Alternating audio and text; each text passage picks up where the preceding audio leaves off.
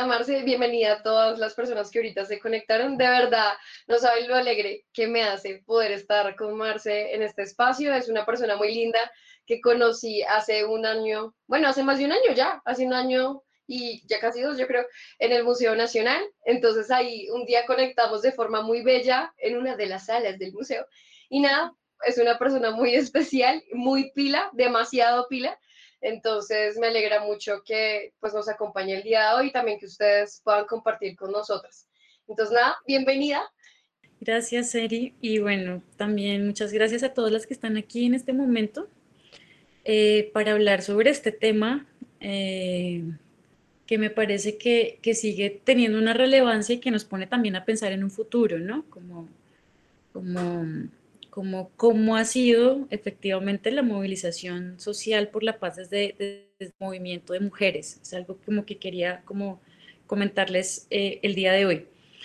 Em, ¿Y qué dices tú? ¿Eri arranco ya o cómo es la vuelta?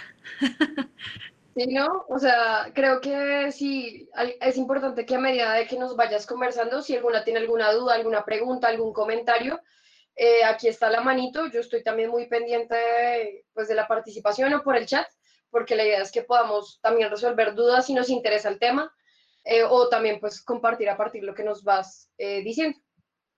Listo, bueno, súper. Sí, a mí me interesa que, que me hagan muchas preguntas para, pues, para ir llevando la conversación, porque este tema me parece que es muy amplio, ¿sí? Y, yo creo que ayuda a aterrizándolo también desde las preguntas. Yo quería arrancar comentándoles un poco, pues yo qué estoy haciendo y desde dónde les voy a hablar. Eh, yo actualmente soy investigadora del CINEP, que es el Centro de Investigación y Educación Popular, y hago parte del equipo Conflicto y Estado, ¿sí? Y estoy al frente de, un equipo dentro de ese gran equipo que se llama Iniciativas de Paz. Mi trabajo allí en este tema de Iniciativas de Paz es hacer un rastreo, o sea, así como una, como identificar las trayectorias de la movilización por la paz en Colombia, ¿sí? Desde los años 70 hasta hoy en día. Entonces, eh, lo que yo he hecho es identificar múltiples iniciativas de paz que se han hecho a nivel nacional eh, y a partir de allí, pues hacer análisis y afirmar que en Colombia hay una movilización por la paz en Colombia, eh, pues hay una movilización por la paz, ¿sí? desde las regiones, desde desde, desde los escenarios locales y que son escenarios que casi no se conocen. Entonces a mí me interesa contarles esto porque, porque a mí también me interesa hablarles de esa movilización social por la paz. ¿Por qué les cuento esto? Claro, los, los acuerdos de paz eh, en este momento, pues eh, ya llevamos cuatro años de una implementación del acuerdo eh, de la paz firmado en La Habana, ¿no? Con, con, con, las FARC, que fue una, pues una de las guerrillas más grandes que ha tenido Latinoamérica. Mm, me interesaba situar el debate un poquito en lo que está pasando en ese acuerdo, pero también un poco de manera histórica y, y, también hablarlo desde, desde cómo ha sido, o sea, cuál ha sido el papel del movimiento social de mujeres por la paz, no únicamente o no exclusivamente vinculado al acuerdo de La Habana. Entonces, ya como con esas claridades, eh, sí, quería como, como, como empezar con unas ideas y ustedes me van diciendo también qué van pensando. La primera idea es eh, quizá también situar qué es lo que se entiende por paz, ¿no? ¿Qué es lo que, lo que, lo que nosotros hemos venido entendiendo por paz? Y me interesa eh, centrar esta noción de paz como, como un verbo, ¿no? Esto es un poco raro porque nosotros no, no, tendemos a, a, situar a la paz como un adjetivo, ¿no? Alguien es pacífico o no pacífico, pero no como un verbo. ¿Qué quiere decir esto? Que la paz necesita de acciones concretas, ¿sí? La paz nunca puede ser algo en abstracto, ¿sí? O sea, eh, ¿qué quiere decir esto? Que la paz no puede únicamente quedarse en un discurso, sino que necesita de acciones concretas y por lo tanto, como es algo muy concreto, necesita que sean contextualizadas, ¿no? O sea, cuando uno, entonces, ¿qué quiere decir esto? Lo que, lo que nosotros hacemos en el trabajo de paz es identificar en lugares, escenarios y, poblaciones concretas cómo se transforman la manera en cómo nos relacionamos para cambiar un contexto violento. ¿sí? O sea, ¿qué quiere decir? Que la paz son acciones concretas situadas para cambiar la manera en cómo nos relacionamos. ¿sí? Y como sabemos, digamos, como sabemos que es la guerra y como sabemos que son todas las formas de violencia, lo que se busca transformar de fondo son relaciones de poder. Entonces, ¿qué quiere decir esto? Nos interesa, o sea, la paz le interesa transformar cualquier tipo de discriminación, de opresión, de exclusión, de marginalización, ¿sí? Que se deriva en violencia. Eh, y como la paz es algo concreto y algo situado, también necesita de sujetos situados. ¿sí? ¿Qué quiere decir esto? No, en las guerras y en las violencias, no todos vivimos la violencia y la guerra de la misma manera. ¿sí? E históricamente, las mujeres, particularmente, hemos vivido y hemos sufrido la violencia de manera diferenciada. ¿Y qué quiere decir esto también? que no es lo mismo como nos afecta, como le afecta la guerra a una mujer de ciudad, como, como seguramente lo somos nosotras, ¿sí? A, como la viven ¿no? las mujeres indígenas o las mujeres eh, afro o las mujeres campesinas, ¿sí? O las mujeres que están en una experiencia de tránsito, ¿sí? las mujeres transgénero, ¿sí? Eh, o las mujeres excombatientes también, ¿no? Entonces, cuando nosotros empezamos a hablar de paz, también tenemos que situar a las sujetas, en este caso, como esta marca de constreñimiento, en un contexto y que además están atravesadas por otras condiciones. ¿Sí? Asimismo, eh, entonces, el movimiento social por la paz en Colombia, conformado por mujeres, ha tenido efectivamente eh, en sus luchas una manera de responder a estos diferentes tipos de violencia ¿sí? O sea, ¿esto, qué quiere decir? Que sido un movimiento que históricamente se ha preguntado cómo transformar la violencia eh, cotidiana, pero también la violencia que se genera en los conflictos armados, ¿sí? Y muchos de los movimientos sociales se han paradójicamente eh, conformado alrededor de esta pregunta, alrededor de la paz. Y como les decía que situada, en este movimiento social vamos a encontrar a víctimas, a movimientos de víctimas de mujeres, preguntándose cómo transformar escenarios de, de, conflicto, pero mujeres campesinas también, ¿sí? como la Organización Femenina de Bolívar, bueno, como como madres, ¿no? como, como las madres de Suacha, por ejemplo, ¿no? como mujeres indígenas, como, como las mujeres afro, por ejemplo, con la Ruta Pacífica de Mujeres, las mujeres lesbianas también, ¿sí? como en organizaciones como Caribe Afirmativo, las mujeres transgénero, como organizaciones como GATT y las mujeres excombatientes, que resultado de este, de este acuerdo de paz han conformado también una manera de responder a estas violencias o a la guerra misma haciéndose nuevas preguntas. ¿sí? Entonces tenemos un movimiento social de mujeres heterogéneo eh, que se ha preguntado desde los años 50, ¿sí? Cómo generar condiciones de construcción de paz. Em, entonces, ¿qué quiere decir esto? Que en, el acuerdo de en el actual sí, acuerdo de paz de La Habana, el enfoque de género y la participación de las mujeres ha sido producto y ha sido respuesta de un movimiento histórico. Si no, si no, si no hubiera sido por este histórico de mujeres, el acuerdo de paz, tanto en su concepción como en su implementación, ¿sí? no se hubiera podido dar. Entonces, por eso, en una primera medida, también me quería detener un poquito en, caracterizar ese movimiento social de mujeres, ¿sí? Y saber que también ha tenido, según su contexto, como esto situado, ¿no? Según su contexto y según la manera en cómo nos hemos construido mujeres, diferentes apuestas. Entonces, ¿qué quiere decir esto? Por ejemplo, en los años 50 y en los años 60, el movimiento de mujeres estuvo alrededor de, de las apuestas sufragistas, ¿no? Las apuestas por el derecho al voto, ¿sí? Pero después en los 70s y en los 80s vamos a ver un movimiento más relacionado con, los discursos feministas, un poco o sea, un poco más de la academia, en donde allí vamos a encontrar a personas como Magdalena León, ¿no? como Yolanda Puyana, como Juanita Barreto y la famosa Florence Thomas. ¿no? eso, es otra apuesta, ¿sí? Que, que fue más o menos eh, vinculada a los 70s y a los 80s en las academias, que tenían también unas demandas específicas, pues estas son mujeres blancas académicas, ¿no? Que, que ya vamos a ver que, que, nos faltan otras apuestas, pero bueno, en los 70s y los 80s ese era el contexto. Em, En los noventas con la constitución política, por ejemplo, empezó a haber otro tipo de movimiento social, ¿no? Cuando, cuando la constitución habla esta posibilidad, o, sea, o más bien abre el reconocimiento a otras formas de identidades culturales, pues ya también encontramos a su vez movimientos de mujeres relacionados con las luchas afro, como la Ruta Pacífica de Mujeres, ¿no? Que además hace preguntas por las mujeres desplazadas y por las mujeres víctimas, ¿sí? También está la iniciativa de Mujeres por la Paz, que sale en los 90, después de, un, proceso de negociación en, en, el 90 justamente, ¿sí? En donde también empiezan a hacer unas preguntas por las políticas de género relacionadas con las víctimas, ¿sí? que esto pues antes no había pasado.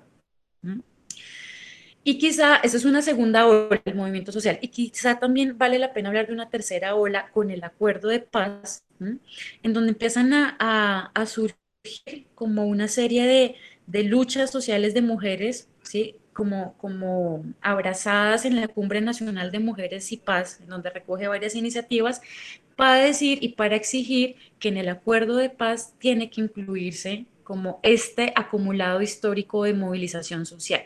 ¿sí? Entonces, ¿Qué quiero decir con esto? Que el acuerdo de paz no nació, o sea, el tema de género no nació de una manera espontánea, sino que se lo debemos justamente como está toda, a toda esta trayectoria histórica que además es diferenciada y que todavía requiere de múltiples apuestas, porque, porque como les decía, eh, hay, hay, movimientos de mujeres mm, que por su privilegio quizá también tienen más voz y más representación. ¿sí? O sea, nosotros en los medios de comunicación, y perdón que me salga el tema, pero es que este tema me gusta mucho. O sea, en los medios de comunicación nosotros todavía vemos cierto tipo de mujeres con la voz, ¿sí? Del movimiento feminista con la voz de mujeres. Entonces seguimos viendo que le siguen dando pantalla a estas mujeres académicas, ¿no? Blancas, que están como en unos lugares y con unas luchas diferentes a otro tipo de mujeres mm, que están en el campo, mujeres indígenas, mujeres afro, mujeres desplazadas, mujeres víctimas, ¿saben? Eso también, o sea, eso también siempre me ha parecido muy importante en la construcción de paz, porque a veces no nos pensamos eso. O sea, por ejemplo, los, los, derechos como el aborto o, los derechos relacionados con las orientaciones sexuales diversas no son las mismas luchas que se piensan ahorita las mujeres del campo, ¿sí? O sea, que las, las mujeres campesinas ahorita se están preguntando es cómo tener más lugar en la, en la apropiación de tierras, en el uso de tierras, de maquinarias, de acceso a créditos, ¿sí? etcétera. ¿Saben? Como que, como que, y en eso, en eso también consiste la construcción de paz, en identificar, ¿sí? que en las mujeres hay diferentes luchas y que a veces no todas son escuchadas de la misma manera. Y esto tiene repercusiones también en la manera en cómo se está implementando el acuerdo de paz. ¿sí? Eso es como, como otra cosa también que quería como poner desde, desde el inicio. Em, ¿qué, pasó, ¿Qué pasó en el acuerdo de paz a propósito de esta noción de género? Como les he mostrado ahorita un poco, la noción de paz no es una noción para nada pacífica, ¿no? O sea, ¿qué, quiere decir esto? Tampoco que sea violenta, pues porque es una respuesta a la violenta, a la violencia, pero siempre va a estar en constante tensión. O sea, las nociones de, o sea, por eso es que hay pases, ¿sí? Y hay pases porque, porque una cosa son los intereses de las mujeres blancas de ciudad que están pensando en el aborto y otra cosa son los intereses de paz de las mujeres indígenas que piensan es en sus hijos y en su familia, que es una noción de familia además totalmente diferente a la mujer urbana y la mujer rural, ¿sí?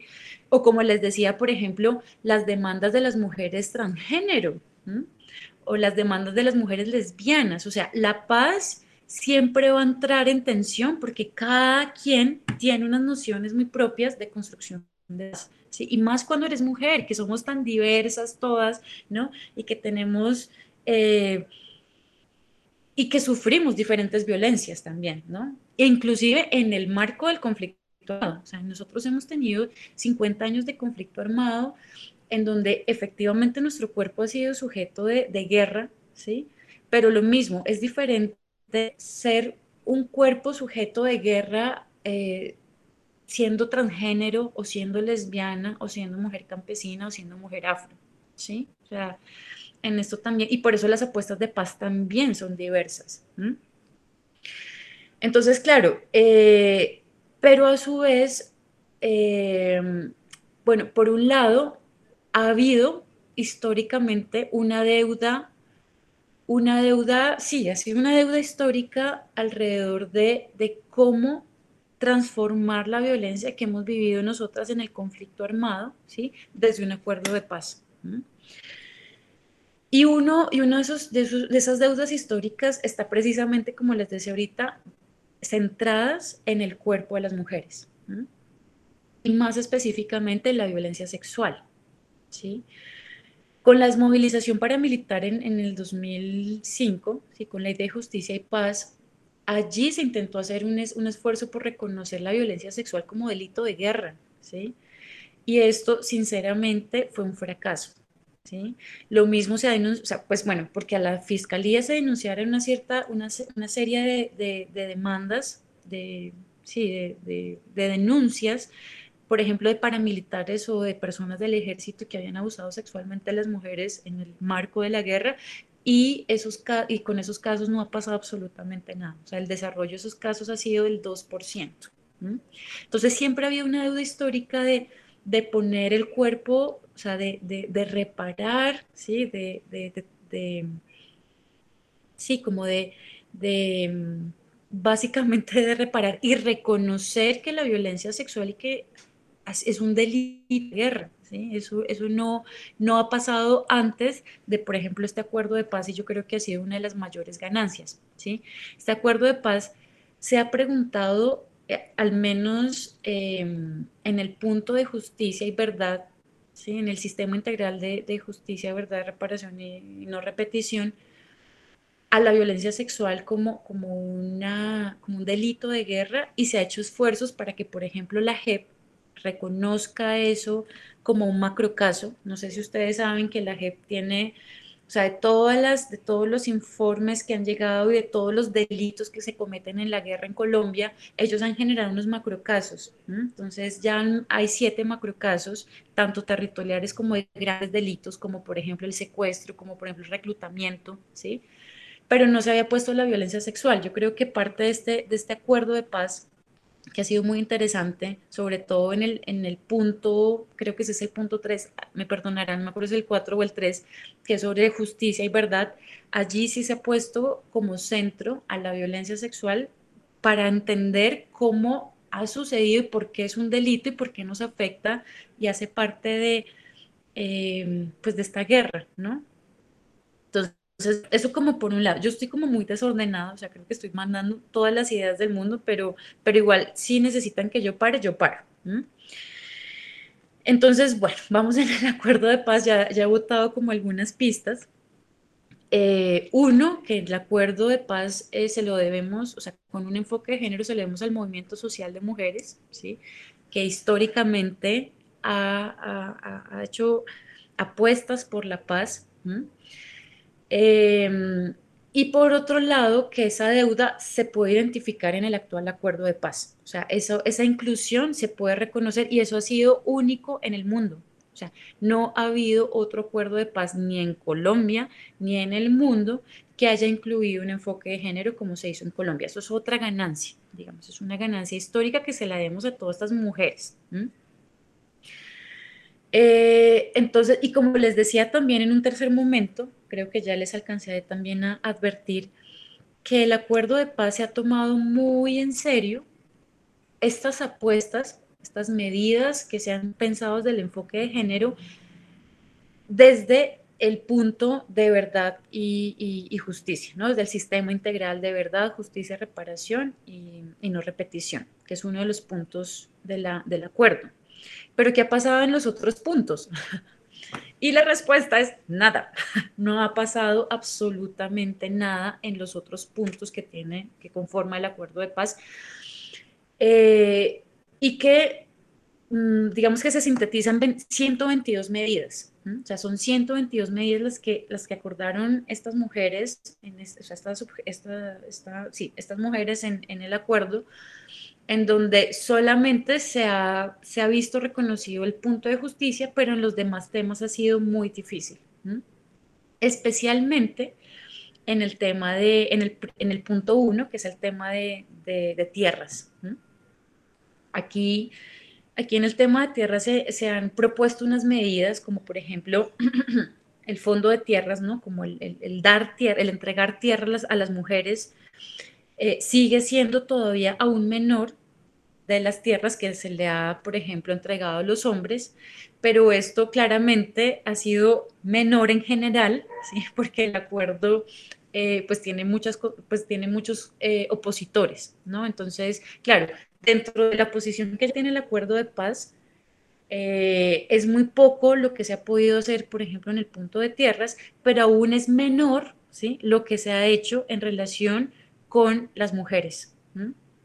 A las mujeres todavía sí les sigue, se les sigue viendo, eh, se les sigue excluyendo en la participación, por ejemplo, del Fondo de Tierras, como les decía, pero también en la entrega de viviendas, ¿sí? Pero, por ejemplo, también en las líneas de crédito, pero también, por ejemplo, en el PENIS, ¿sí? Yo no les voy a dar ahorita cifras, pero en general, la, la proporción sigue siendo del 20 al 30%. Entonces, mientras, mientras por ejemplo, 47 hectáreas se le ha entregado a las mujeres, a los hombres se les ha entregado 200 hectáreas, como eso el año pasado, ¿sí? O, por ejemplo, eh, en las líneas de crédito, que han sido como 174 mil, solamente el 35% ha sido entregado a mujeres, ¿no? Eso es como... Eh, dime. Perdón, yo tengo una duda. Eso también no tendría que ver cuánta, es mi ignorancia, las personas que, ¿eso es una por una lista de personas que se inscriben o...? Sí, exactamente. O sea, eso, eso tiene unas instancias de participación, ¿sí? Eh, unas, exactamente, unos, unos formularios que se entregan y en donde deciden a quién entregarse o a quién no, digamos así. O sea, efectivamente es como una, sí, inscripción y deciden como a quién entregar las tierras y a quién no. Sí, porque estaba pensando que esos porcentajes también de cuántas mujeres se han inscrito, tal vez como en, eh, pues sí, no sé, los procesos y cuántos hombres se han inscrito. No sé si eso también tiene que ver. Eh, sí, pero eso puede tener que ver, pero lo que también sabemos es que la participación de las mujeres en estas instancias de participación que hay, ¿no? como en los consejos notarios, en, los, en los consejos de planeación local, eh, son mayoritariamente mujeres, paradójicamente. Sí, entonces, y en general, cuando yo les hablaba del movimiento social de mujeres, bueno, yo, como les decía, yo trabajo en el, en, el equipo de iniciativas de paz, en donde hacemos un rastreo gigante de lo que ha pasado en la, alrededor de la movilización por la paz. La mayoría de las mujeres convocantes y participantes en iniciativas de paz en Colombia están encabezadas por mujeres. Entonces la pregunta es, a ver, si en la movilización social, o sea, las, las, las, las organizaciones, las colectivas, ¿sí? las, las mujeres en los territorios, son las que están liderando las apuestas de paz, ¿por qué no se ven reflejadas en una instancia como el acuerdo? ¿No? Eso es como, como una de esas disparidades y que es paradójico, ¿no? Como que, entonces, por ejemplo, en, en, las acciones colectivas por la paz tenemos registradas en nuestra base de datos 360 acciones colectivas, que eso es un montón, ¿saben? Y, y, bueno, entonces es como, como para mostrarles que, que cuando pensamos únicamente en este planteamiento de mujeres eh, en el acuerdo, mm, aunque el acuerdo ha tenido sus oposiciones, sobre todo desde el gobierno de Duque, todavía se sigue imponiendo una violencia estructural que está fuera del acuerdo, digamos, como que ha sido una, una cuestión de la sociedad, ¿no? Eh, pero se sigue reflejando, o sea, esa, esa violencia estructural relacionada un poco con, con la discriminación de, de la mujer en, el, en, la toma, por ejemplo, de las tierras, ¿no? en el acceso a tierras, en el acceso a créditos, se sigue reflejando en el acuerdo de paz, ¿sí? Es como, bueno, eso como por un lado. Eh, y entonces la pregunta que yo siempre me he, hecho, me he hecho es como, bueno, ¿cómo el acuerdo de paz realmente va a empezar a cerrar las brechas de desigualdad? ¿Mm? O sea, ¿lo está haciendo realmente? Como, ¿Mm? Entonces, aunque hay unas ganancias, como les decía, como que en el mundo no hay otro acuerdo de paz que tenga este enfoque de género y menos en Colombia, ¿sí? que eso ya es una ganancia, que hay 122 medidas, aún así en su implementación ha sido, ha sido, ha sido reflejo de esta violencia estructural. Otro ejemplo con la población LGTBI, o sea, tampoco en el mundo mundial, o sea, nunca ha habido una inclusión a la población LGTBI, ¿sí? En el marco de un acuerdo de paz. Y eso es una requete ganancia. Sin embargo, aquí, por ejemplo, ¿qué pasa? Aquí en las instancias de participación, eh, estas comunidades como, como no tienen garantías de seguridad para expresar sus demandas siendo lo que son, digamos. ¿sí? Y lo mismo, la violencia estructural ¿sí? de la sociedad dirigida a la, a la, población LGTBI se sigue reflejando en estas instancias de construcción de paz. ¿no? Entonces, cuando van a participar, siguen teniendo la misma discriminación que antes. ¿sí? Y ha sido todavía mucho más difícil para esta población. Sobre todo para esta población también ha pasado que que, bueno, las mujeres al menos están y las mencionan en la coma, ¿sí? Pero la población LGTBI hasta se les olvida, esto, es espantoso. O lo que pasa es que van a, a las estancias de participación y ponen la firma, pero en la práctica, o sea, no recogen sus demandas y no recogen tampoco la implementación, ¿sí? Que tiene que ser diferenciada. ¿Sí?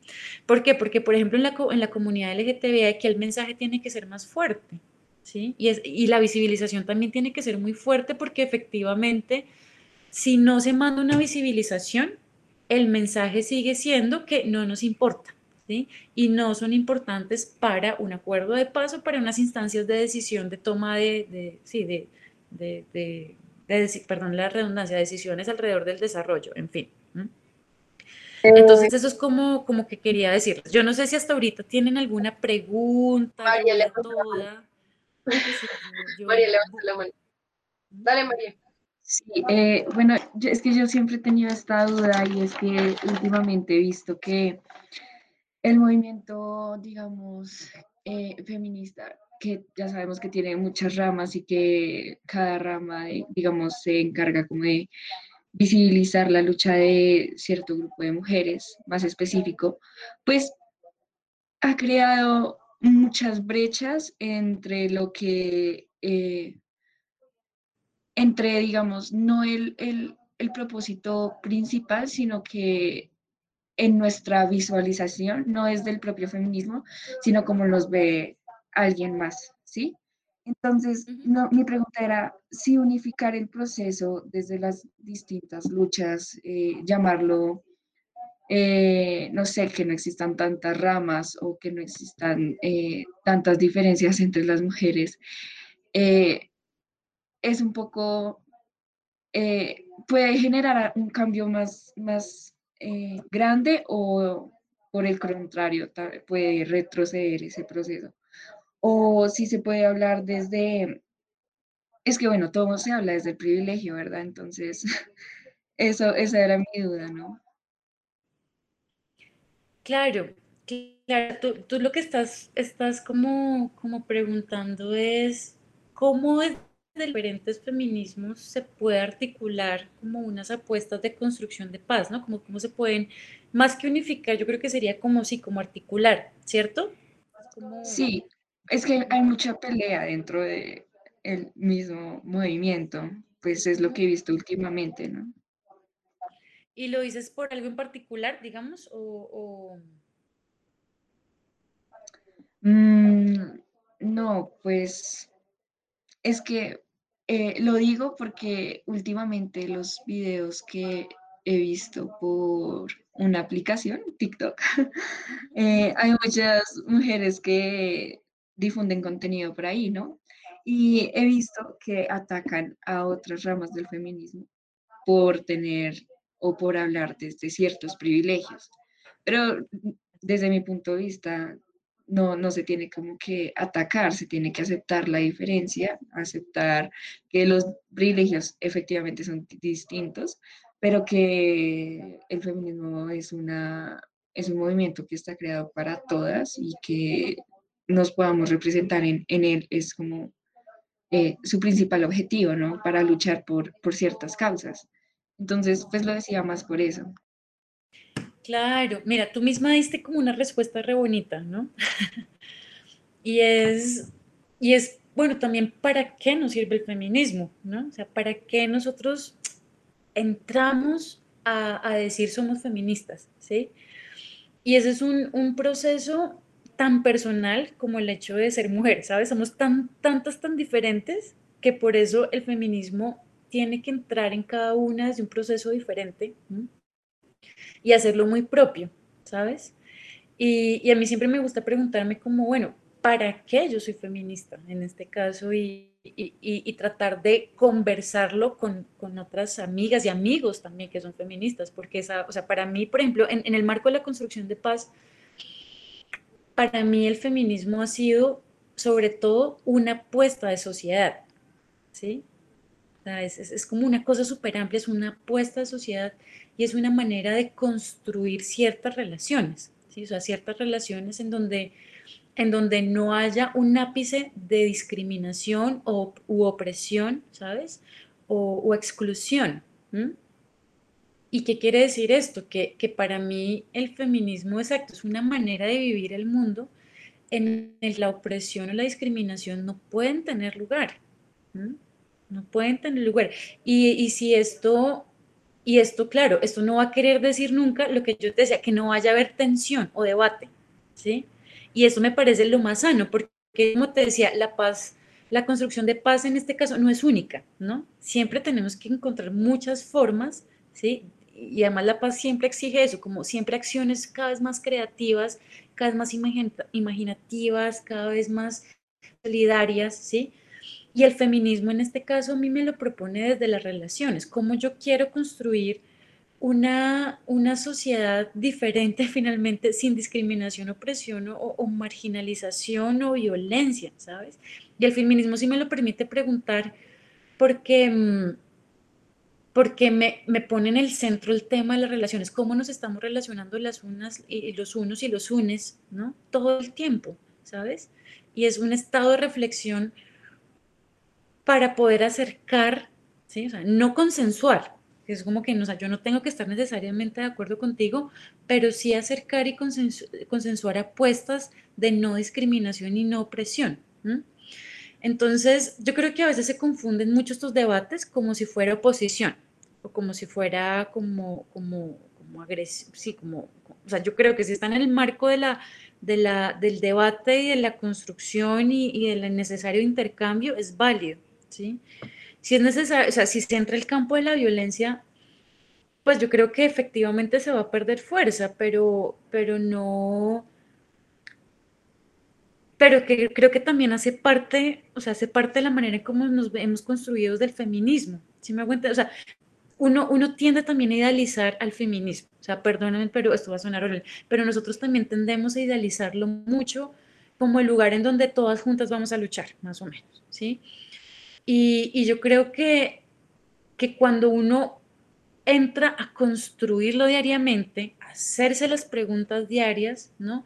Nos damos cuenta que simplemente somos cada vez más contradictorios y necesitamos formas de acercamiento cada vez más creativas y solidarias, ¿sí? Sin querer que no haya oposición, ¿sí? Si me hago entender, como que, que yo creo que en el fondo el feminismo lo que nos propone son formas, ¿sí? Son formas de son formas de, de, empatizar, de comprender, de construir nuevas solidaridades, ¿sí?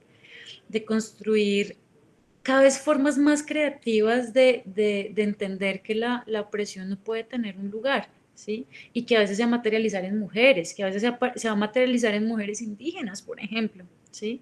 Entonces yo, yo creo que que no hay que tenerle miedo a la confrontación, ¿sí?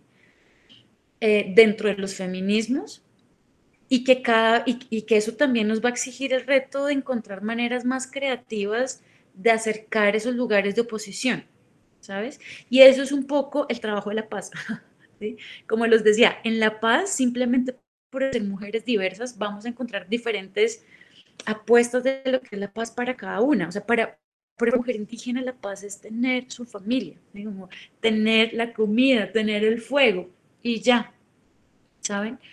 Para las mujeres eh, afro, por ejemplo, bueno, el tema de la violencia sexual es muy, es, algo que, por ejemplo, sí nos ha unido a todas en términos del acuerdo de paz. O sea, también uno va encontrando qué lugares, ¿sí?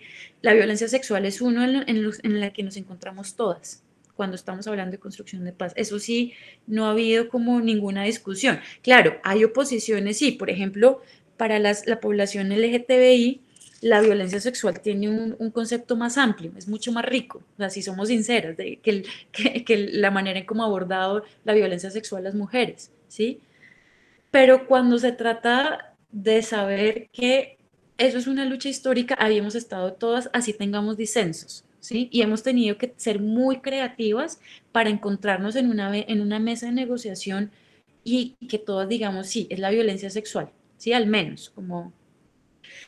Entonces, no hay que tenerle miedo a la confrontación, pero si no queremos tenerle miedo, sí nos va a exigir maneras o formas de acercar estos discursos de una manera constructiva, creativa, propositiva, en fin, ¿sí? Necesidad de destruirnos.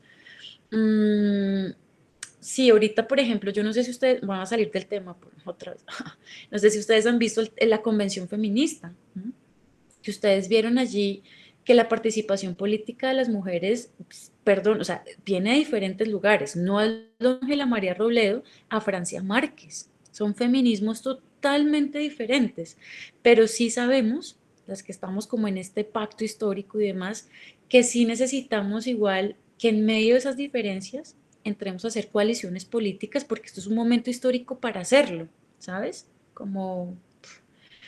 Entonces, eso es lo que yo puedo decir, como, como en ese sentido. Dime, Eri. Digamos, no, no, es que me quedé pensando en eso porque no sé qué, yo sé que acá está Aura, y hace unas semanas eh, vi que ella puso un comentario alrededor de eso que a mí me llamó mucho la atención. no, no, no, no, no, no, no, no, sino que es que ahora también me parece una mujer muy pila y entonces puso un comentario en el, en el, que, en el que a mí me llamó la atención porque en cierta parte, o sea, le hallaba mucho sentido, pero entonces no sé si ahora quisiera comentarlo o mejor no, y tenía que ver con eso. Yo pensé que en algún momento lo ibas a mencionar y yo dije, ojalá se conecte Aura, pues por, por lo que le escuché, bueno, sí, lo que ella escribió, entonces no sé si quisieras comentárselo a Marcela, Aura, para ver a partir de... Va. Hola Marcela, ¿cómo estás? Muchísimas gracias por compartirnos hoy todo tu conocimiento y tu trabajo. Estoy aquí muy pendiente. Este, es que yo vi una foto de, la foto está famosa de Francia con Ángela María Robledo. Uh un segundito. Y y, bueno, el, discurso o, la discusión que se armó a partir de, esta foto eh, fue como el asunto de merecemos ganar, ¿no? Como ve tú a ganarle a Petro y yo voy a ganarle a Fajardo porque somos mujeres. Y entonces también se me armó un borolo porque pareciera como que yo estuviera diciendo que el feminismo de Francia y el de Ángela María era igual.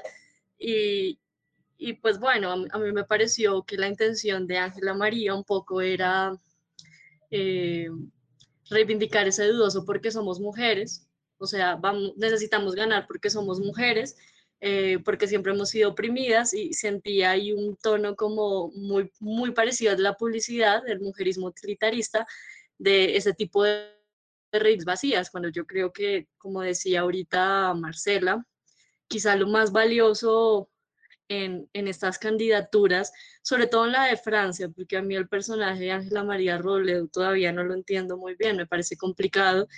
Em, es, es el asunto de, de, entender simbólicamente lo que representa Francia como una mujer eh, líder negra que empezó en un proceso de formación de una escuela intercultural, luego se volvió abogada, o sea, pasó de ser una líder eh, comunitaria a ser una figura de representación en el país.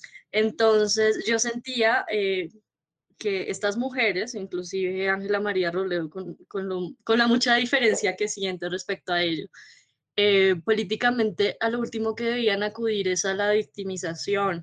Siento que eh, las mujeres en, en, este momento de alianzas y de pactos históricos y sobre todo las mujeres que tienen liderazgos eh, deben hablar con contundencia de sus realidades específicas como mujeres mayores de edad. Mm, no siento que, o sea, sí todas tenemos un lugar desde el que podemos hablar de la herida, de, de los problemas que nos atañen, pero este tipo de victimizaciones siento que más que, que exponer esta agenda común que nos atañe, lo que hace es ocultar todo lo importante que hay detrás. Y fue tenaz porque mucha gente me cayó encima, no, entonces estás diciendo que Francia no sé qué, que Ángela María, no, no lo veo por ese lado, pero sí, sí sentí un manoseo súper fuerte. De igual, yo comparto mucho la noción de Marcela, o sea, creo que el problema no es que hayan muchas vertientes del feminismo, el problema no es que, que, que haya muchos tipos de feminismo, sino como, como encontramos la forma de establecer una agenda común para lograr los cambios políticos y sociales que necesitamos, cuál es la agenda común por la que vamos. Y bueno, esa era la discusión. Perdón por tomarme la palabra. No, buenísimo, buenísimo. Eh, no sé si Salina decir algo también para sobre, yo vi por ahí que estabas colocando algo. Sí, Catalina. Hola. Sí, no, solo quería decir que estaba de acuerdo con, con Auraniela. Siento que también es algo que, pues, que, que, que pensé cuando vi la foto y pues yo no he visto tu comentario, no, no, no te conozco, pero sí, sí lo pensé también, entonces lo comparto. Y también eh, cuando hablaste sobre, el, sobre cómo, digamos, poder llegar a resignificar esa idea de lo de ser víctima, es una pregunta que te quería hacer a ti, Marcela, hace un momento. Eh, no sé, no sé muy bien cómo formularla, pero sí sería como que se entiende por, el, eh, por la mujer como víctima dentro de ese proceso de paz y realmente se ha construido como una identidad en torno a esa idea de víctima. Eh, ¿qué, ¿qué, propuestas han surgido desde ahí? Si es posible como llegar a deconstruirla o a resignificarla, o si realmente no, no, no se mueve sobre esa idea, porque sí, como que pensándolo desde donde lo decía ahora, también siento que se mueve mucho desde ahí, entonces eh, sí. Responder rápido lo de, la, noción de víctima. Mira, en Colombia la noción de víctima empezó a llegar con la, el proceso de movilización militar, con la 795, ¿sí? Allí, claro, está, está, pues porque en las anteriores desmovilizaciones o procesos de se intentaron hacer bueno, y las que se hicieron también en los 90 y bueno, anteriores, con Betancourt, en fin, no, no se había tenido, o sea, se había pensado en el proceso de paz únicamente como desarme. Sí, yo no sé si ustedes vieron esas fotos de los 90 por allá pisar, bueno, el M19 entregando sus armas, ¿no? Y punto, eso era la paz. Ah, hasta ahí llegaba, ¿sí? Ya con el proceso de utilización paramilitar, ahí se empezó a, a, a, a concebir que no solo bastaba con la entrega de las armas, sino también se necesitaba pensar en las víctimas, ¿sí? en las reparaciones. Y empezó la comisión, ahí estaba la CNRR, la Comisión Nacional de Reparación y Reconciliación, a, construir una serie de políticas públicas alrededor de, las, de, estas, de estas otras sujetos, que son sujetos políticos también, ¿sí? que, empezaron a, que se empezó a denominar como víctima. En Colombia llegó a partir de allí y eh, tomó más fuerza con la ley 1448 del 2011 y las políticas alrededor de las víctimas empezó a ser como una realidad y, y, el Estado le tocó empezar a aprender que las personas que habían sufrido en el campo no eran guerrilleros, ¿sí? Cuando, o sea, que estas personas que estaban ahí, sí, en los territorios, en sus casitas, no eran guerrilleros, sino que eran víctimas que también habían sufrido eh, el paso de estos grupos armados que simplemente a veces entraban, se llevaban cosas, salían, en fin, ¿sí? Y efectivamente, entonces el Estado le tocó aprender a eh, que había consecuencias principalmente sobre la sociedad civil alrededor de las guerras. quienes más sufrían en las guerras no era la guerrilla, ¿tú me entiendes? Que antes era, era un poco la lógica de la guerra, nos vamos a encontrar la guerrilla y que sufran y que mueran y que da. No, después empezó se empezó a comprender que quienes más sufrían en la guerra era la sociedad civil y esa sociedad civil pues era víctima de las guerras, en fin. Entonces desde ahí la, la, noción de víctima y con, la, con el desde el 2011 con la ley 1448 se empezaron a abrir como estos, temas de reparación y además nació el Centro Nacional de Memoria como un lugar en el que empezó a comprender eh, que quienes más habían sufrido en la guerra eran la sociedad civil. O sea, ustedes ven todo, o sea, esa es la tesis del, Centro Nacional de Memoria y todas sus publicaciones, y es mostrar qué le pasó a la gente en la guerra. Y por eso es que la noción de víctima va a ser muy importante ¿sabes? Para mostrar quiénes estaban sufriendo, además de manera diferenciada, cómo, cómo los niños eran víctimas de estas cosas, las, las, mujeres trans inclusive, los campesinos, y que regionalmente tiene una forma diferente de vivirse esa guerra, porque no es la misma la guerra que se vivía en el Caribe, la guerra que se vivió en la, en la Comuna 13, en la, en Comuna 13 en Medellín, en fin, sí, como en San Carlos, bueno, en fin. Entonces, esta noción de víctima empezó a, mostrar eso, que la sociedad civil eran los más complicados en medio de las guerras. Y lo que también pasó ya con los años, cuando uno mira el trabajo del Centro Nacional de Memoria, uno ya también puede ser un poco crítico, que es la crítica que tú hacías, y es por qué únicamente tenemos esta categoría de víctima y su adverso, que es el victimario, ¿no? Y de alguna manera la narrativa que teníamos alrededor de la guerra empezó simplemente a quedarse en que hay unas víctimas y hay un victimario. Y sabemos que podemos complejizar eso, ¿por qué? Porque a veces las personas que, que fueron víctimas después se convierten en victimarios, ¿sí? Y estos victimarios también, o sea, mientras son victimarios, mientras le están haciendo el daño a los demás, también son víctimas de, de otro tipo de violencia, ¿sí? Entonces uno dice, uy, ¿cómo así? ¿Cómo así que ya no solo hay una víctima y un victimario, sino que esto se complejiza? Por un lado. Y por otro lado, ¿cómo así que, que la víctima solamente sufre ya y no tiene agencia? entonces, eh, y, que era un poco lo que decía Aura también, es como, ay, siempre esta cosa de victimizarse y decir que yo sufrí y yo sufrí y no tengo capacidad de transformar mi vida y como yo sufrí, entonces el Estado me tiene que dar y todos me tienen que dar y todo, ah, sí, se le quita y queda como un lugar, un, un sujeto pasivo generalmente, ¿no?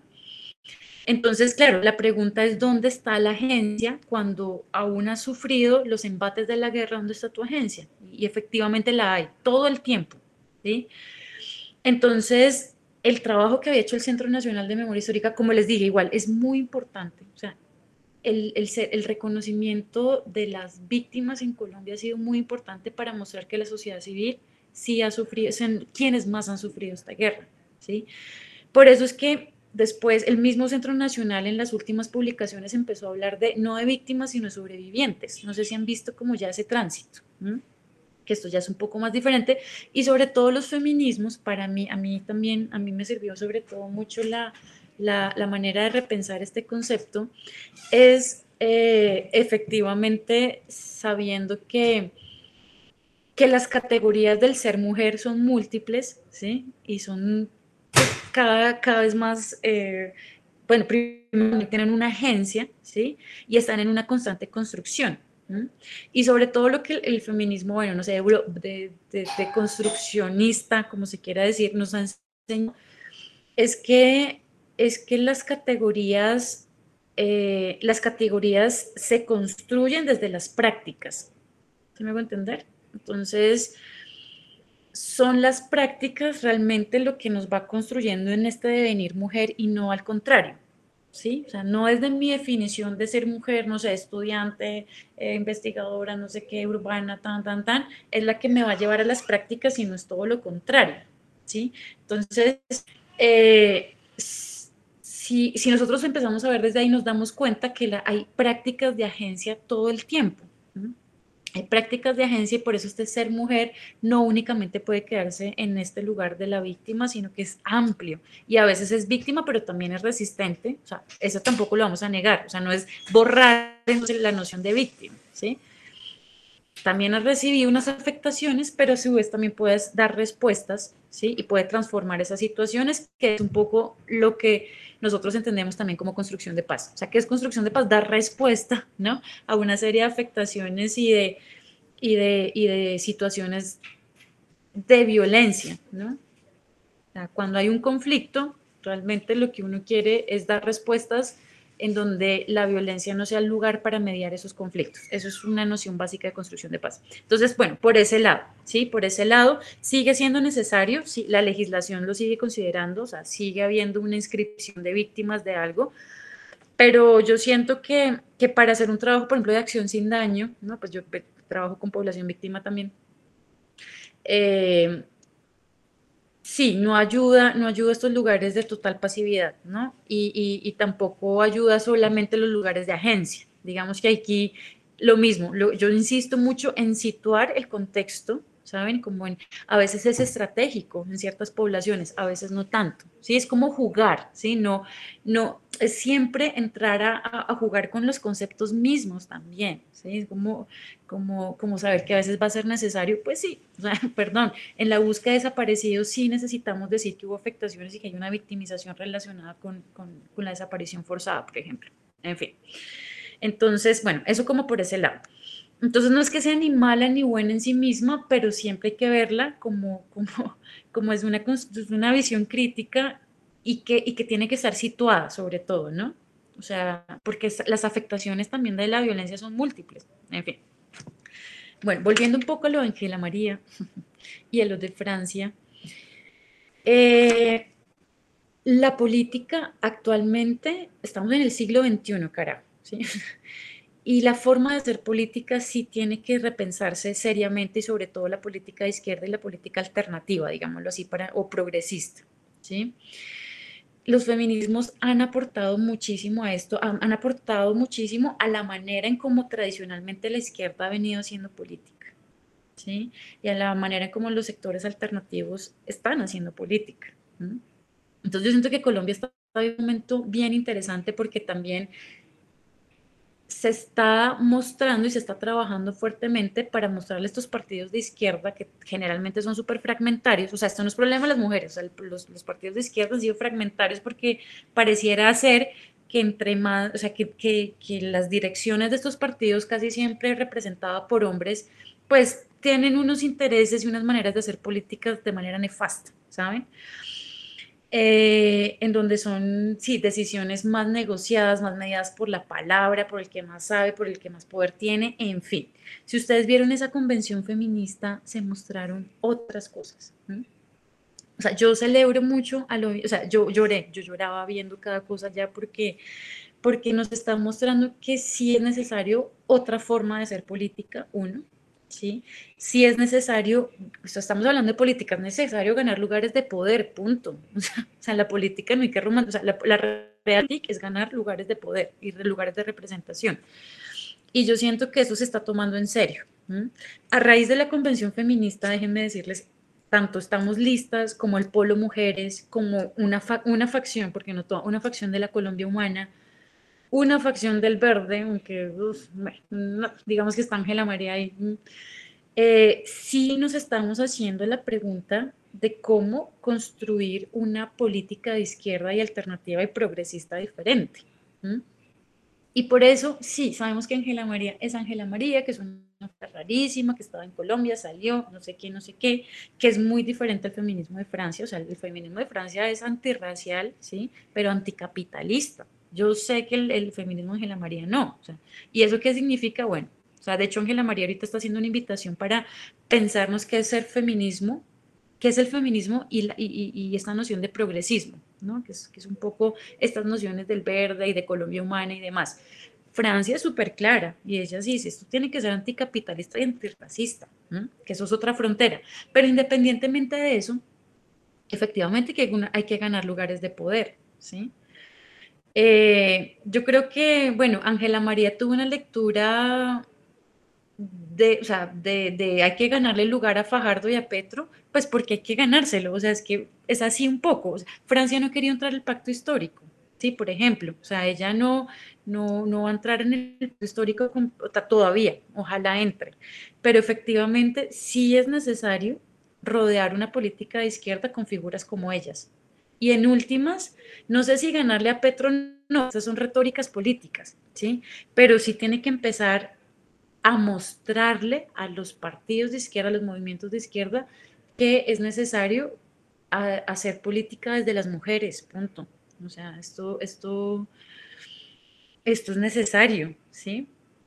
Y, más figuras como Petro, que también rodeó y apoyó a una figura como Holman Morris, ¿no? que tiene unos casos dudosos de acoso sexual, y uno dice, marica, estamos en el siglo XXI, en donde ya no podemos o sea, avalar ese tipo de acciones, sobre todo cuando estamos pensando que nos van a representar políticamente. O sea, esa es mi lectura. Yo no sé si esto ayuda o no, pero bueno, les digo porque yo estoy cercana mucho más ahorita a, bueno, he estado cercana a Francia porque en donde yo trabajo hemos apoyado mucho a Francia, en fin, pero, pero, y Ángela María también ha estado muy cercana al CINEP, yo la he seguido desde, desde, su trayectoria congresista, a Francia la he seguido desde que era, pues estaba en el, en el movimiento social, yo voté por ella cuando se presentó al Congreso, en, la, lista afro, en las anteriores elecciones, ahorita cuando ganó este Nobel de Paz Ambiental, no es el, como el Nobel de Paz, pero ambiental, pues fue genialísimo, ¿saben?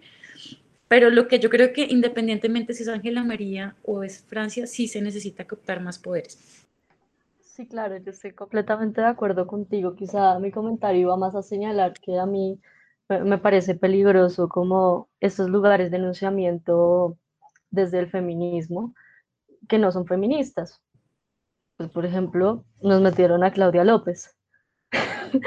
Y entonces es, una estrategia política, o sea, es, absurdo, representa en, nada al, movimiento. Y claro, lo, de Francia me parece brutal y estoy completamente de acuerdo contigo, es necesario ganar estos espacios de representación y de poder para construir nuevas formas de hacer política, pero sí me parece como peligroso volver a caer en el mismo error de porque somos mujeres, porque, porque, porque somos mujeres está Marta Lucía, que es un patriarca en cuerpo de mujer. De acuerdo, no, de acuerdo, y es que por eso es que el sujeto, el feminismo, ya no son las mujeres, ¿me entiendes? O sea, este sujeto del feminismo, eso es en la tercera ola, yo qué sé, eso fue hace un montón de años. Ya, por eso es que también es camellando esto con los hombres, ¿sí? Y es pensarse por una sociedad en conjunto, ¿sí? O sea, yo estoy de acuerdo contigo, pero requete de acuerdo, o sea, este discurso es de hace 20, 30 años más, o sea, ¿sí?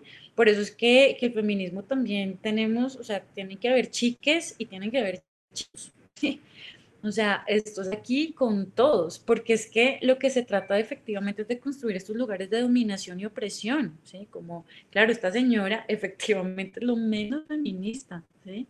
Porque, porque no está como, sea, es, una, es una, estaba usando el poder, ¿saben? Para seguir discriminando fortaleciendo como los, los, lugares de clase de esta ciudad, dándole contrato a los, a los constructores, a los mismos del metro, bueno.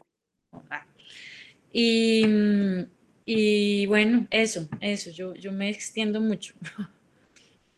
No sé si quieran, tengan alguna pregunta más con esto de la paz. Creo que Catalina está escribiendo algo. Es que se tuvo que ir. Es que se tuvo que ah, bueno, listo.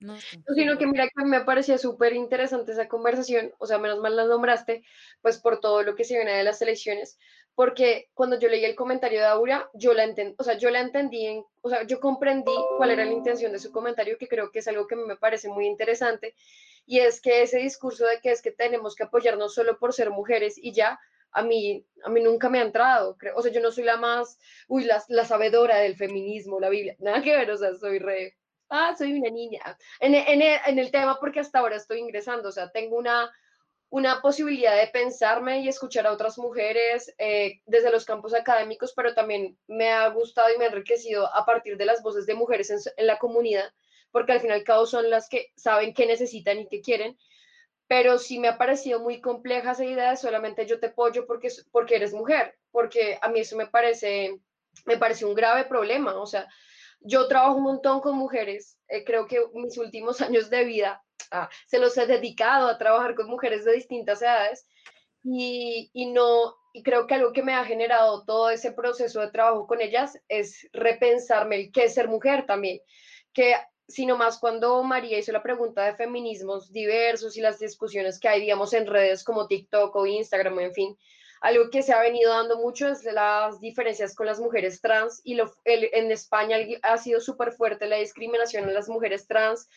Y bueno, es todo un tema que, que se ha tratado y que también es de, de una larga discusión, pero, pero bueno, creo que todo el punto de esto es que el trabajo con mujeres no solamente se debe dar con mujeres, sino con hombres. Creo que por eso este espacio, por encima de que si la mayoría siempre somos mujeres, es un espacio también para que ingresen hombres, porque es interesante yo escuchar a los demás, no solamente pensarme desde mi propia voz, porque en ese escucharme solo a mí mismo me genera como un rebote. Y lo lindo de, creo que hasta de construir paz, es poder escuchar las voces de las demás personas y las experiencias que tienen en su propio contexto y su propio cuerpo también. O sea, creo que, que eso, es, eso es algo que a mí me ha dado el feminismo, la posibilidad de encuentros y encuentros en donde no siempre estamos de acuerdo. Por eso creo que fue súper chévere cuando iniciaste la conversación donde decías que la paz era una acción. Eh, a mí se me pareció, me pareció genial.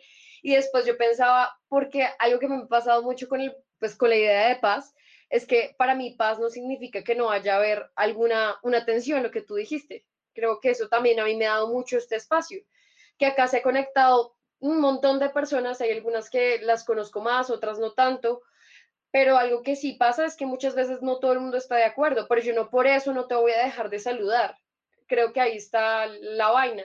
No porque de pronto, digamos, ahora o yo tengamos alguna diferencia sobre las formas en las que practicamos feminismo o creemos esta idea de feminismo, entonces yo no me voy a sentar con ella a hablar, que creo que es algo que a veces es muy fuerte y que yo lo he visto con algunas mujeres que son pues la cara del feminismo blanco en redes, en Instagram, digamos, en donde a una, una vez en una conversación que tenían Carolina Sanín y Catalina Ruiz Navarro, se estaba hablando sobre el aborto, que creo que también es un tema a discutir, que por lo general las diversas corrientes del feminismo están de acuerdo en que las mujeres deberían abortar, o sea, tener el derecho a abortar, creo que ahí, ahí no ha habido tanta discusión, pero entre ellas se formó una, una discusión muy, muy tonta, o sea, pues para mí, ¿no? Desde afuera, como que era muy fuerte entre ellas, y yo pensaba, pero estas mujeres están de acuerdo en el tema, pero están chocándose un montón, que no era el problema, sino que el problema ya se estaban era atacando bobamente.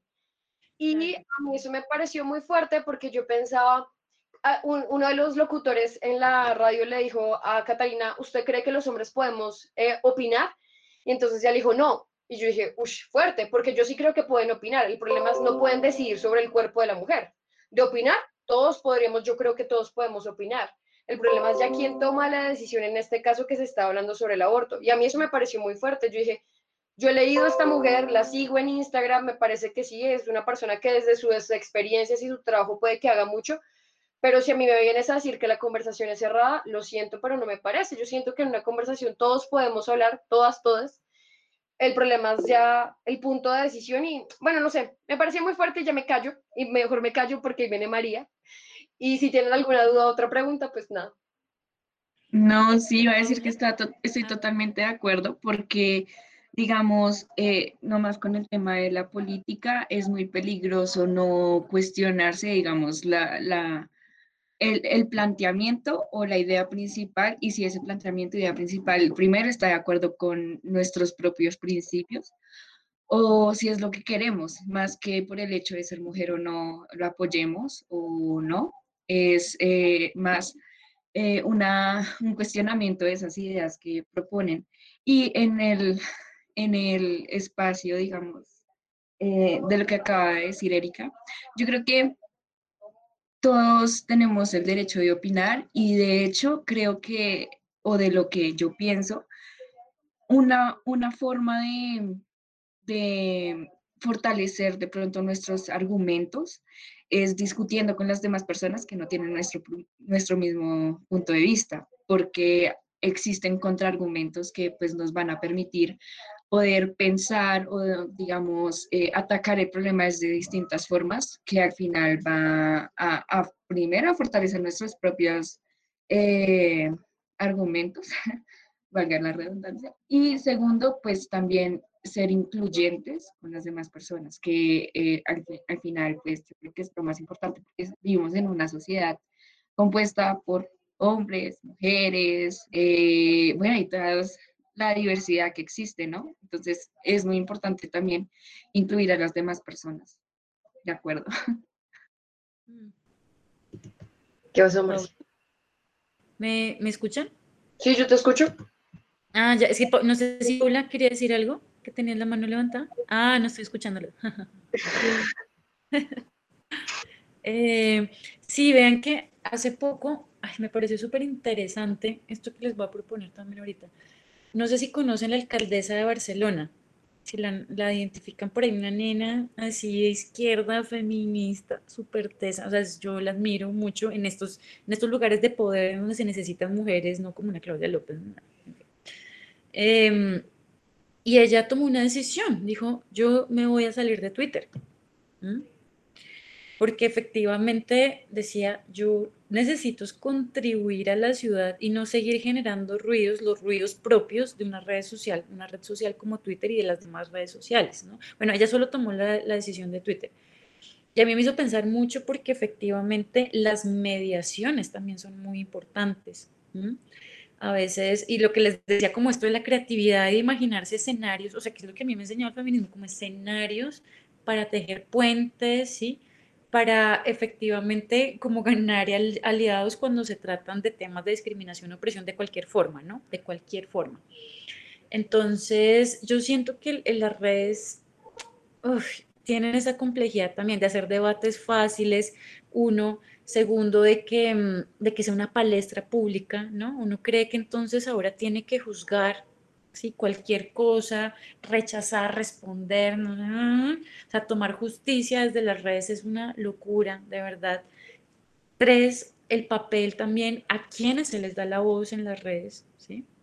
Entonces, yo siento que también hay eh, hay unas figuras, por ejemplo, eso, la Catalina y la, y la Carolina, pues tienen, tienen poder en los medios de comunicación, tienen poder, ¿sí? Y, se los dan y es como genial porque tenemos audiencia. Ah, como, ¿Sabes? Como, no es gratuito que le hayan dado un programa de televisión a Carolina, ¿sí? Porque, y eso es tener poder y tener una mediación para que para pues decir lo que tenga que decir, pero sobre todo el problema ahí está en que se cree entonces que lo que dice ella es lo que representa todo. Y pues no, uno mira, yo tranquilamente, yo, o sea, puedo decir, esta señora pues no me representa en ciertas y en otras ciertas cosas y me interesa como profesora es genial, es muy buena. Como profesora de escritura es muy buena, ¿sí? Tiene muy buenas traducciones. Escribió uno de los textos que es mi guía, que es La Paz Olvidada, ¿sí? O, o, por ejemplo, tradujo a Fernando González, que es un filósofo que me encanta. Yo digo, es genial, sí, como profesora de escrituras creativas, es genial. Yo he leído su obra. Eh, pero no me interesa ni como figura política, ¿sí? ni como figura mediática, no me interesa tampoco su feminismo, eh, Sí, no me interesa inclusive su crítica de arte cuando era youtuber. Eh, si me entiendes, como que uno, uno también cree que la verdad está puesta en las redes y se nos ha olvidado ser muy críticos con las redes sociales. Sí, se nos ha olvidado que es una instancia de mediación, que no todos tienen acceso o el mismo acceso, que se está homogenizando también las maneras, las figuras, bueno, se homogeniza un montón de cosas allí. Entonces, bueno, eso es como, como por mi formación en estudios culturales. Ah, es, o sea, yo siempre pongo la, la, el lugar en la, en la mediación. ¿Por qué, por ejemplo, en estas demandas que hubo a Ciro Guerra o Alejandro Salcedo Ramos, ¿quiénes estaban detrás de esto? ¿Quiénes capitalizaron eso? ¿Sí? ¿Por qué la justicia de esa manera y por qué la capitalizaron tan rápido y tan fácil? Bueno, o sea, no es que esté en contra de las, o sea, yo acabo de denunciar dos señores ahí en mi trabajo, pero no se trata de no hacerlo, ¿sí? O sea, estar en contra de eso, no, pero siempre tener un lugar crítico, eh, porque sabemos que hay muchos feminismos y no todos nos representan y todos tienen agendas también diferentes y se tiene que ver también según el contexto. O sea, esto es como, como lo único que yo puedo decir hoy. sí. No, pues nada, si alguna tiene alguna pregunta, algún comentario para ir cerrando, súper bonito.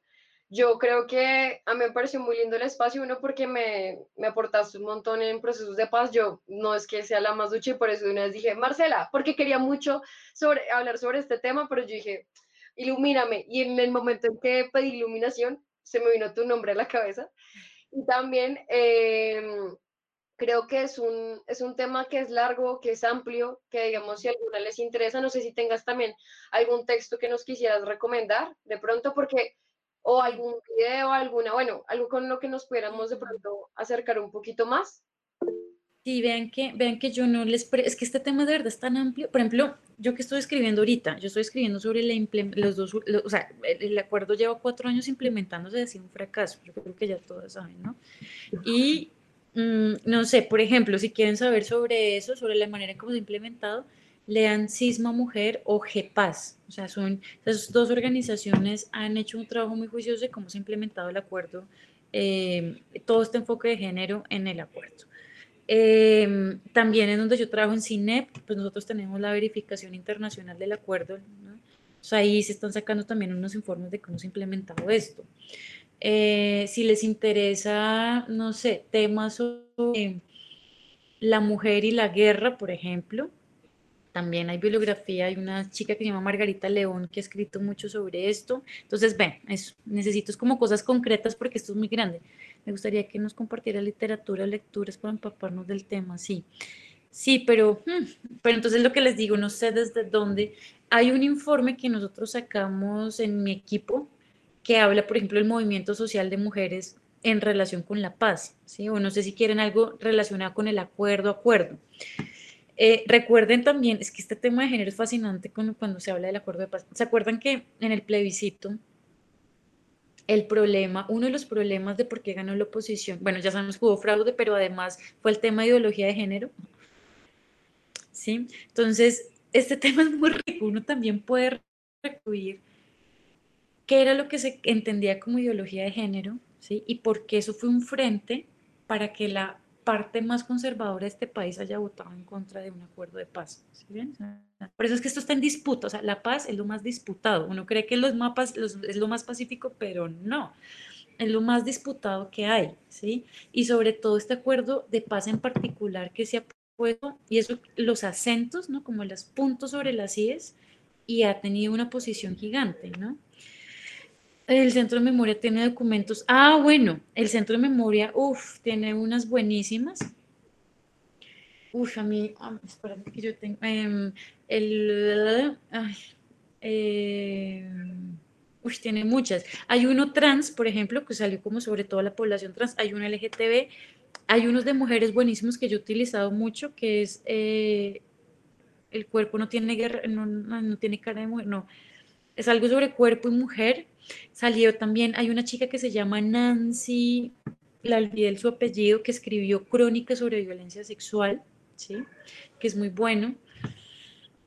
pero me corcha, o sea, yo, o sea, el Centro Nacional de Memoria tiene unas, sobre todo lo que muestra el Centro Nacional de Memoria son las afectaciones de la guerra en las mujeres. Entonces, eh, Fíjenlo, es muy sencillo buscar. O sea, ustedes ponen Centro Nacional de Memoria, el cuerpo Guerra Mujeres, eso, esa, guerra inscrita en el cuerpo, eso es buenísimo. Yo lo utilicé mucho porque yo trabajé, bueno, mi tesis de maestría fue sobre un caso de violencia sexual en, en el Caribe, en Libertad. Entonces, ese libro también hizo parte de mi bibliografía. Eh, hay una periodista Svetlana, yo no sé si la conocen, yo creo que sí. Esperen, yo voy a mi biblioteca, les voy a mostrar mi biblioteca. Ah. Esta, a ver, eh, La guerra no tiene rostro de mujer. Uf, no sé si ya lo conocen, si lo han hablado por acá. Esto es bellísimo, bellísimo este libro. Em, ay, me voy a ver. Mira, Mujeres y Guerra, también tengo acá otro. Este, este lo mucho, Mujeres y Guerra. ¿Sí lo ven? Bueno, este es del Centro Nacional de Memoria. Expropiar el cuerpo, que son los, estos también es del Centro Nacional de Memoria y son crónicas sobre temas de violencia sexual. Um, ¿Qué más tengo acá? Bueno, hay un libro que a mí me encanta, que fue mi referente para hacer mi tesis, que es de María Victoria Uribe, que se, se llama Hilando Fino voces femeninas en la violencia en el periodo de, la, de los 50, 60. Es bellísimo ese texto. Mm, ay, perdón, es que me duele un poco el pie. Em, ¿Qué más les digo yo? Yo tengo un montón de bibliografía en un drive. Si quieren, también les puedo mandar eso en un drive. ¿sí? Que tengo una carpeta justo en una materia que yo vi en la Nacional sobre mujeres, memoria y violencia. Y ya, eso es la Yelin, Elizabeth Yelin también ha hecho unos textos re bonitos sobre violencia, Rita Segato también habla sobre mujeres y, guerra y violencia, sobre todo pues, de violencia sexual. Y ya, eso es lo que les puedo contar. No sé, bueno, la ruta, si quieren leer también cosas colombianas muy bacán, la Ruta Pacífica de Mujeres tiene unos informes bellísimos sobre guerra y violencia. Mm. ¿Qué más se me ocurre? Bueno, eso. Pues nada, mil gracias, eh, Marce, por tomarte todo este tiempo para estar con nosotras, por las personas que están, por las que ya no están. Eh, mil gracias, de verdad creo que fue una charla muy bonita y que nos dejó muchas preguntas también Creo que es algo bien interesante y es más que respuestas, es preguntas y cuestionamientos por resolver.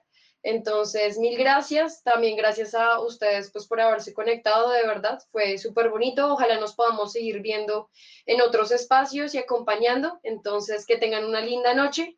Y nada, que disfruten esta cuarentena. En Bogotá, si están en Bogotá, pues ya nos encerraron de nuevo nuestra querida alcaldesa. Eh, entonces, pues nada, que estén muy bien. Gracias por el espacio y la invitación, Eri. Gracias a todos también. Que estén bien. Buenas noches. Hasta luego, muchas gracias.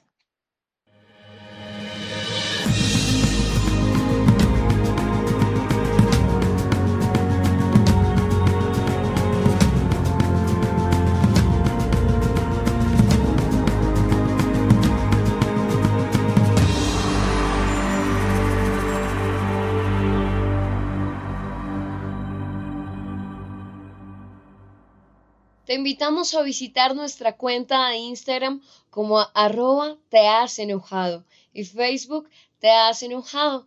Está pendiente de nuestras redes para saber del próximo capítulo.